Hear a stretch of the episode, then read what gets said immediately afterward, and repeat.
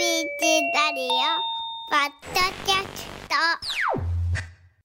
おはようパーソナリティ古川雅樹です。おはようございます。江崎由紀子です。8月17日木曜日の朝6時30分を回りました。皆さんおはようございます。おはようございます。明日さんお疲れ様でした。お疲れ様でした。そうですね。ピンチヒッター私は今日までということになりまして明日はレギュラー放送の金曜日。はい。江崎さん今日もよろしくお願いします、うんよろしくお願いします。お世話になります。あの今日の朝ですけれども4時半ぐらいだったですかねあれもう急にバケツをひっくり返したような大雨が降って江崎さんも大丈夫でした？私はね来る途中だったんですけどものすごい雨でもうタクシーの運転手さんが前見えないぐらい、もうワイパー追いつかないぐらいの。そうなんですよ。うん。えーでもそれも5分ぐらいで終わりましたけどね、うんうんうん。そうそうなんです。それがまた一瞬で 私が家出る時にはもう傘がいらないぐらいだったんですけれども皆さんのご自宅でもまあちょっと洗濯物を干されていた方がいらっしゃるかどうかですけれどももう一瞬で多分ずぶ濡れになっちゃうぐらいの雨だったと思うので。うん。でこう雨雲レーダーを見てみたら今ね四国のあたりにものすごく色の濃い雨雲がちょうど徳島のあたりですかね徳島、はい。高知にかけてで香川にもうっすらかかっていますしでそのなんかこうね切れ端みたいな雨雲が大阪湾の上空。ちょっと大阪の南部の方にねかかってますね。和歌山との県境あたりですとかちょっとかかっていましてその影響だったのかなって。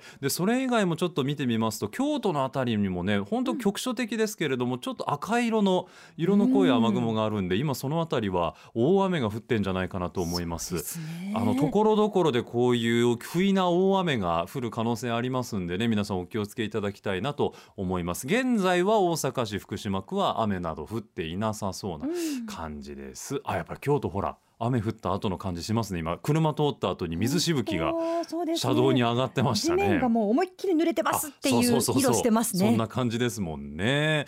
なんか最近台風が過ぎてからもやっぱり天気安定しないですよね。ねあの昨日一日で言いますと新幹線が乱れに乱れたみたいで東海道新幹線朝の8時28分頃に東海道新幹線あの静岡県の富士市内の雨量計が規制値に達したために三島静岡駅間の上下線で運転を見合わせました。でこれ、うん。静岡で運転を見合わせるということはつまり東京大阪間の行き来が完全にできなくなったということで影響を受けた方多いんじゃないでしょうかそうですね。で台風行った後と思って、うん。ちょっともう油断じゃないけどもう今日は大丈夫やと思って出かけられた方多かったと思うんですよね。予定の組み直しを多分昨日行った方っていうのが多かったと思うのでね。であのお便りが届いています。兵庫県尼崎市にお住まいの63歳女性の方。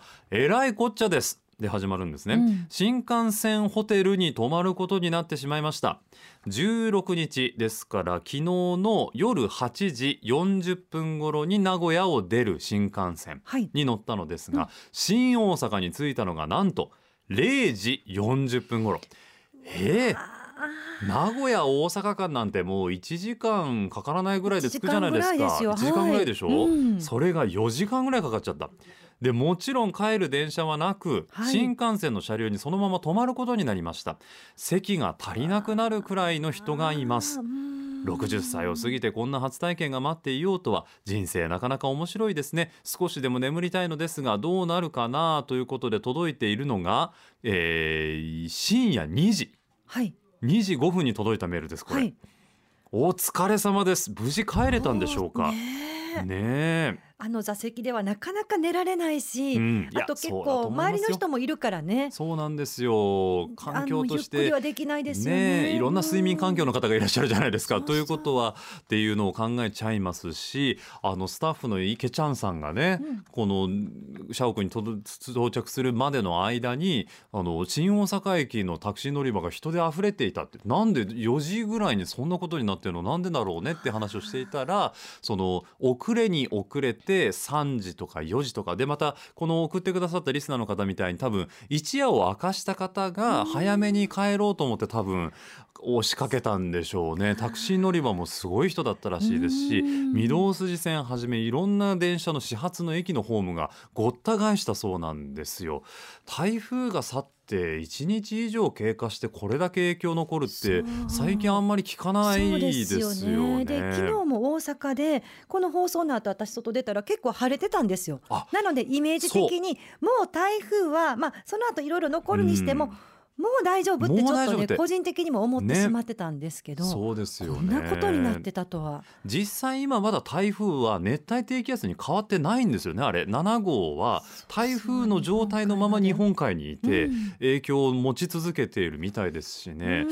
うん。いや本当に振り回されたですよね日本列島。こういうふうに巻き込まれた方本当にお疲れ様でした、あの体調など崩されないようにね。はい、していただきたいと思います。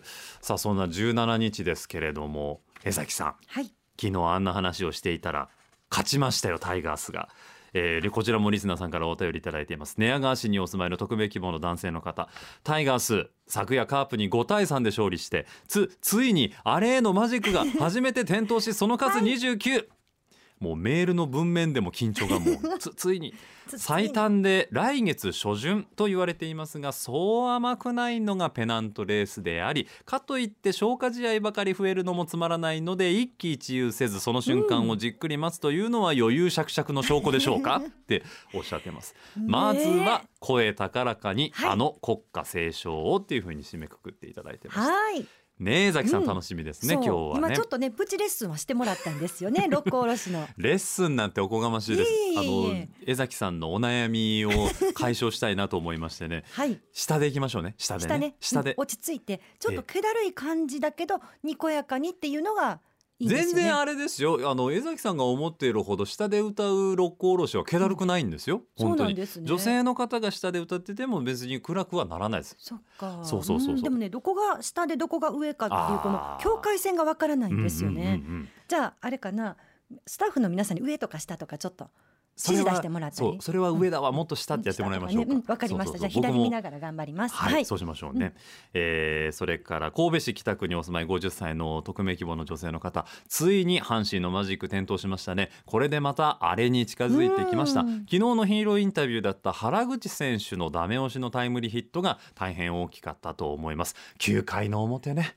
はい。助かりましたね。なんか、やっぱあの1点差がねこう安心できない展開だったじゃないですか。試合運びとしては。最後までねあのずっとずっとどうどうなるやろうっていう。いや本当に、うん。広島打線の特にあの4番の上本選手は怖いですね本当に。うん。調べてみたら阪神元阪神の上本選手の実の弟さんでいらっしゃる。でもともとはその上位あの1番2番を打ったりだとか下位打線にいた選手だったそうなんですが新井采配新井監督の采配で4番に据えてすごくこうチームとしては調子がいいっていうね。いや怖かったんですけれども、うん。そこをこうドンと突き放す1点だったんじゃないかなと思って、本当に大きかったと思います。今日のフルポンと江崎さんのお二人の六甲おろしを楽しみにしています。注目が集まってますよ江崎さん。頑張ります。頑張りましょうね、はい。えーお便りいただいた皆さんにはクリアファイルをお送りします。今日はそうです。今日も今日もですね、えー高校野球の影響で中継がありますんでおはパソは短縮バージョン8時前までの放送になる予定です。あもうそれで決定でいいですかね？確定で大丈夫ですね、りました。じゃあ8時前まで皆さんよろしくお付き合いください。メッセージテーマはフリーとさせていただきますのでどしどしご応募ください。ファクシミリは大阪零六六四五一の一零零零。六四五一の一千番。メールアドレスはおはアットマーク abc 一0 0 8ドットコム。おはがきは郵便番号五三零の八零一三。おはようパーソナリティ古川雅樹ですでお待ちしています。7時51分ですねもうエンディングの時間になりましたはいこの後皆さんには高校野球の実況中継をお届けいたします、公開生放送が近づいてまいりました、はい。唐突でごめんなさい。9月の18日神戸港の森公園で行う予定です。楽しみですねえ。ザキさんね。それまでに一回五人会えたらいいんですけどね。いやそ 本当にあのそんな話をしました、はい板垣さんとも、そうですよね。みんなで何かだ3から月から会ってないですよね。ガッチさんの慰労会しませんっていう夏お疲れ様でしたっても古川さんがいう。一番忙しそうですよね。やめてください独身が忙しいわけないじゃないですかいつでも行けますよ僕大丈夫です。むしろご家庭のある皆さんにこう予定合わせたいんですけれども、うん。あ今差し込まれましたよお便りが、えー大阪府泉佐野市にお住まいの平林健一さん46歳の方。江崎さん六甲おろしうまくなってましたよ。ラジオの前で一緒に熱唱してましたりりがとうございます。さすがフルポン先生教えるの上手ですね。フルポンも最初の頃より上達してますね。ありがとうございます 平林さん、嬉しい。ねね。公開生放送で、うん。フルポンのはい。六甲おろしレッスンとかされたらいいんじゃないやめてください。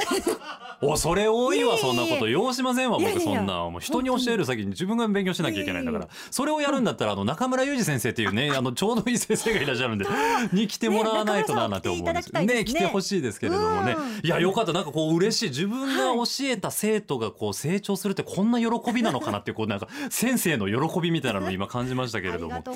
江崎さんよかったです。この先も楽しくね、はい元気に歌っていきましょうね、はい。私も金曜日でいさちゃんと一緒にことほいで参ります。阪神の勝利をね、さあここまで皆さんお付き合いいただきましてありがとうございました。江崎さんも昨日今日とはい。お世話になりまして、ありがとうございます。ましたまたどこかで、はい。次まあお会いするのが公開生公開生放送か飲み会かどっちか。飲み会か道端あか道どれかだと思うんでねね。道端かもしれませんね、また今後ともよろしくお願いします。この後は中村裕二アナウンサーの実況ですよ皆さん